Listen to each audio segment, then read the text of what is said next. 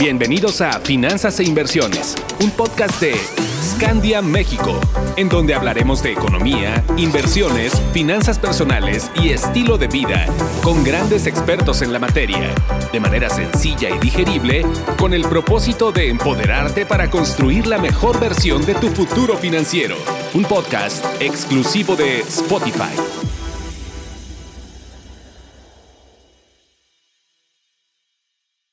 Hola, ¿qué tal? Les habla Jaime Álvarez. Bienvenidos a una vez más a una edición de nuestro podcast. Y bueno, el día de hoy em, surge una pregunta constantemente entre nuestros clientes, entre los inversionistas,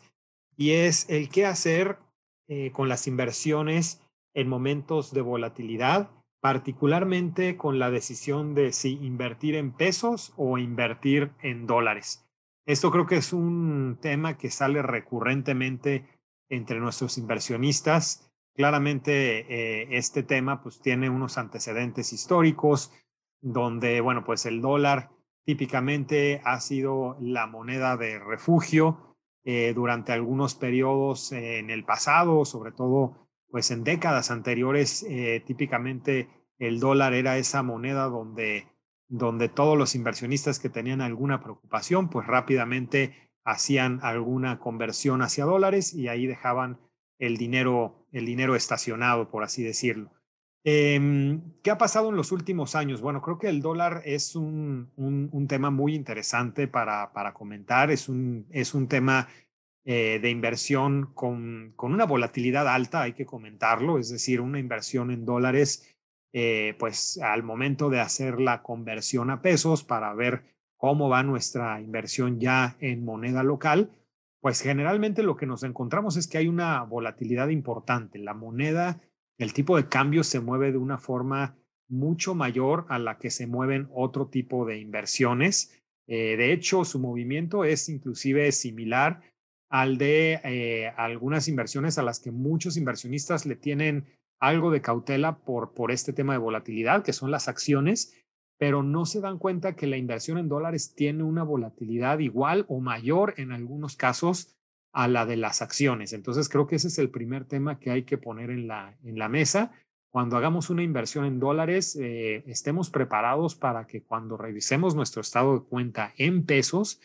eh, vamos a poder ver unas fluctuaciones hacia arriba y hacia abajo, eh, pues no, no menores, ¿no? ¿Esto por qué se da? Bueno, pues porque obviamente el, eh, dólar pues es una moneda, eh, como bien lo, lo hemos comentado, de, refugio, donde pues hay una volatilidad importante en el, en el tipo de cambio.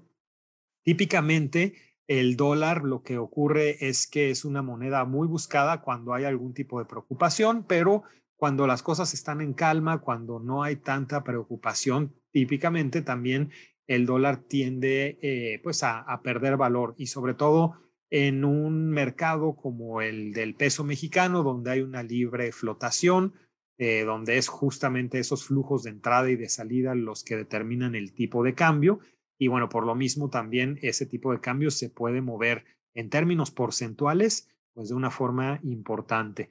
Eh, el otra característica que tiene una inversión en dólares es que justamente al ser una inversión con unas características de refugio, eh, pues lo que ocurre es que las inversiones en las que se termina llevando el dinero son inversiones con retornos, con tasas de interés, cuando estamos hablando de que son, son inversiones en, deuda, eh, con tasas de interés mucho más bajitas que las que se encuentran eh, en pesos mexicanos. por poner un, ejemplo, pues un, un tesoro americano eh, pues a un plazo de un año, pues típicamente nos va a estar pagando en estos momentos algo cercano a un 1, un 1,5%, mientras que una inversión en unos CETES en pesos mexicanos, pues al día de hoy nos está dando algo cercano al 7,5% de, de rendimiento.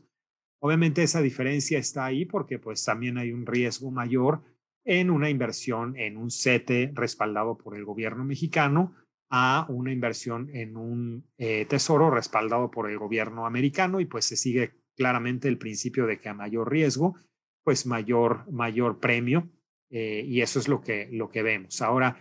ya hablando de lo que es el movimiento, la fluctuación del tipo de cambio, porque seamos claros, tenemos dos componentes, digamos, en las inversiones en dólares. Una es la tasa de interés, que ya lo vimos, es mucho más bajita en la inversión en dólares, pero la otra es efectivamente cómo se va a mover el tipo de cambio. Y lo que vemos es que el tipo de cambio, eh, con esta característica de volatilidad alta, tiende a tener unas plusvalías muy importantes cuando se dan eventos de nerviosismo en el mercado. Creo que el más reciente, pues, es el caso de COVID. Eh, cuando se empieza a declarar COVID como una pandemia, pues claramente vemos un aumento del precio del dólar de forma muy importante, no solo contra el peso mexicano, sino en general contra todas las monedas a nivel global.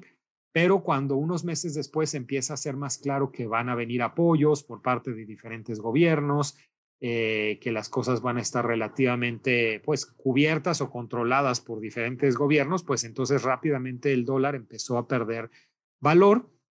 y ahí hubo un efecto pues interesante, ¿no? La gente que se invirtió a, unos niveles de dólar muy altos, pues claramente al día de hoy tiene unas minusvalías muy importantes. Recordar que en el peor momento de esos primeros meses de pandemia, el, dólar llegó a tocar los 25 pesos por dólar eh, y hoy estamos más hacia 20 pesos por dólar, ¿no? Entonces una, es un porcentaje importante el de minusvalía que se, que se tiene, sobre todo para las personas que se invirtieron en esos niveles, ¿no? Ese tema de COVID es un solo ejemplo, pero lo mismo ocurre con algunos otros en el tema político, por ejemplo, cuando eh, entró el gobierno de López Obrador, que había mucha incertidumbre. Recordemos que en aquellos momentos, justo antes de las elecciones, el peso estaba cercano a los 18 pesos por dólar. Eh, después de las elecciones lo vimos subiendo a algo cercano a los 22 pesos por dólar y luego después de las elecciones cuando ya se estableció de forma más clara cómo iba a ser eh, pues el gobierno en general en temas económicos, que iba a haber una responsabilidad fiscal por parte del gobierno local, que seguiría habiendo una independencia del Banco Central, de Banco de México, pues eh, hubo otra vez un apetito por activos mexicanos y el, y el tipo de cambio regresó otra vez a estar abajo de los 20 y regresó inclusive bastante tiempo a estar por ahí de los 19, inclusive cercano a los 18 otra vez, a ese nivel que teníamos antes de las elecciones. Y durante todos esos meses, porque la verdad es que fueron varios meses y no es que años, pues el tipo de cambio realmente también presentó unas minusvalías para aquellas personas que se invirtieron a ese nivel de, digamos, estresado de esos 22 pesos por dólar de aquel momento.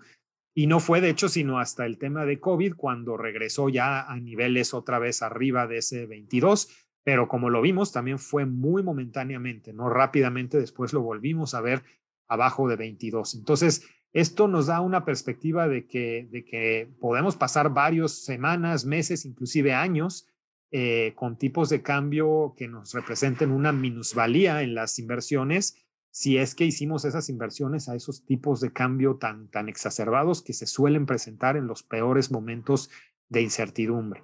Es por eso que antes de hacer una inversión en, eh, en, dólares, en tipo de cambio, hay que hacerse pues varias preguntas. La primera es si realmente mis objetivos están eh, tan dolarizados, mis objetivos, digamos, de vida, lo que voy a, requerir de ese dinero que estoy invirtiendo en los siguientes eh, meses, en los siguientes años, dependiendo del objetivo que cada uno de nosotros tenga, si realmente son tan dolarizados, ¿no? Porque como lo vemos, el, el costo de estar dolarizado si no ocurre un evento eh, de, de, estrés en los mercados, pues sí puede ser alto, porque por otro lado nos estaríamos perdiendo de unos rendimientos altos que típicamente se dan eh, en estar, al estar invertidos en pesos.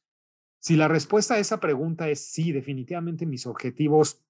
son muy dolarizados, son para hacer un estudio, en el extranjero, son para hacer una compra de algún tema que está denominado en dólares. En ese sentido, sí creo que vale la pena hacer ese, ese cambio a inversiones en dólares, porque yo sé que lo que me importa no es la inversión en pesos al final, sino la inversión en dólares. Entonces ahí eh, lo que me importa a lo mejor es sí amarrar una buena tasa de interés, que yo sé que al final de cuentas el riesgo de algún objetivo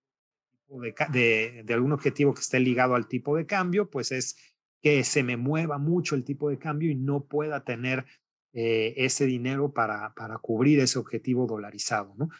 Em, y entonces ahí sí es mucho más conveniente tener eh, inversiones con mucho mayor porcentaje dolarizado, pues prácticamente, eh, si es posible, tenerlas a un 90, un 100%. Pero si no ese es el caso, que creo que es la mayor parte de nuestros objetivos financieros, la mayor parte si estamos viviendo en México, seguramente serán objetivos que tienen una, una liga al peso y no al dólar. Entonces, en ese sentido, más bien los dólares se deben ver como un diversificador, como un componente de nuestro portafolio, pero que típicamente no debe pasar, digamos, de un 15, de un 20% en los casos de que queramos cubrirnos eh, mayor, mayoritariamente de un riesgo político, de un riesgo geopolítico, eh, porque tener más allá de eso sí puede empezar a generar unas volatilidades importantes en eh, el total, en el agregado total de activos de mi portafolio. Y es por eso que nosotros típicamente cuando ven los portafolios que recomendamos, ya sea portafolios moderados, ya sea portafolios de perfil agresivo, lo que recomendamos es que haya unos ciertos porcentajes de activos dolarizados, que pueden ser una combinación de renta fija o de deuda con activos de renta variable, eh, pero que en su total no tengan una ponderación mucho mayor, definitivamente no mayoritaria en dólares, pues porque obviamente lo que tratamos de evitar es tener esa volatilidad excesiva que nos dan los dólares y también tratamos de aprovechar esas tasas de interés que típicamente son eh, más altas en inversiones en pesos mexicanos pero por otro lado, sí hay que tener algo de eh, dólares, pues porque no sabemos, nunca sabemos en qué momento pueden llegar esos momentos de estrés. Típicamente son momentos que se dan eh, de forma muy rápida, muy inesperada, como el tema de COVID, como el tema de, una guerra, eh, que de hecho específicamente en este caso de la guerra Rusia-Ucrania lo vimos, no necesariamente funcionó como un refugio totalmente, porque por otro lado también Estados Unidos mismos eh, está teniendo pues unos temas eh, complicados en temas de la expectativa de crecimiento que se viene hacia adelante en su país con unos retos importantes hacia adelante, ¿no? Entonces, en el momento de la guerra Rusia-Ucrania sí vimos muy momentáneamente el dólar eh, tomando valor, pero igualmente los temas internos de Estados Unidos hay que tomarlos en cuenta para entender y para saber hacia dónde va el dólar y es así que pues rápidamente lo vimos nuevamente regresando a niveles un poco más, eh, más bajos de lo que en el primer momento de la declaración de guerra de Rusia a Ucrania se vio. Entonces hay que tener en cuenta estos momentos súbitos, estos, eh, estos temas eh, complicados que se dan de forma muy rápida y pensar que sí, el dólar, no en todos esos momentos, pero sí en una mayor parte, nos puede permitir tener una diversificación, una un aminoramiento de la volatilidad que los activos locales pudieran tener. Ese es a grandes rasgos los principales eh, eh, temas y los, principales conceptos que hay que tener en mente cuando se va a hacer una inversión en dólares. Eh, y a final de cuentas, pues también, también tener en, perspectiva que una mayor diversificación, no solamente entre deuda y renta variable o entre activos locales y activos internacionales, sino también entre dólares, pesos e inclusive algunas otras monedas que también terminan eh, por funcionar eh, bien en algunos momentos como, como euros, eh, podrían también llegar a ser parte de un portafolio bien diversificado. Entonces, pues esto es un poco lo que queríamos comentarles, siempre ser muy reflexivos ante el tema de una inversión en dólares no solo con el tema personal en cuanto a cuál es el objetivo de mis recursos, sino estar preparado para que al momento de pasar esas inversiones a pesos o ver nuestros estados de cuenta en pesos, estar preparados para eh, afrontar ciertas volatilidades y saber que esas volatilidades a, final de cuentas son un poco el precio de tener una moneda que típicamente funciona bien cuando hay algún evento de crisis, pero que sí termina por ser relativamente más cara si esos eventos de crisis no se producen, pues porque voy a estar invertido en activos que típicamente tienen eh, tasas de interés bajitas, específicamente hablando de instrumentos de, deuda. Esas son un poco las reflexiones al momento que podemos hacer sobre este tema de dólares y pesos. Eh, como siempre, pues eh, tener en cuenta que un asesor financiero es también una gran ayuda para poder eh, hacer esta reflexión de ideas y poder tomar al final la mejor eh, decisión para cada uno de nosotros, dependiendo pues las, las necesidades y la situación específica que cada uno de nosotros tenga. Por el momento es lo que queríamos compartirles. No olviden estar revisando nuestros podcasts, perdón, nuestras redes sociales y estar muy de la mano con su asesor financiero para tomar cualquier tipo de decisión de inversión a futuro y estar seguro que lo que estamos haciendo sea lo óptimo para cada una de nuestras situaciones. Les habló Jaime Álvarez, que estén muy bien todos y los escuchamos por acá la siguiente vez. Encuentra más información sobre finanzas e inversiones en nuestras redes sociales, arroba Scandia México y en nuestra página web www.scandia.com.mx. Hasta la próxima.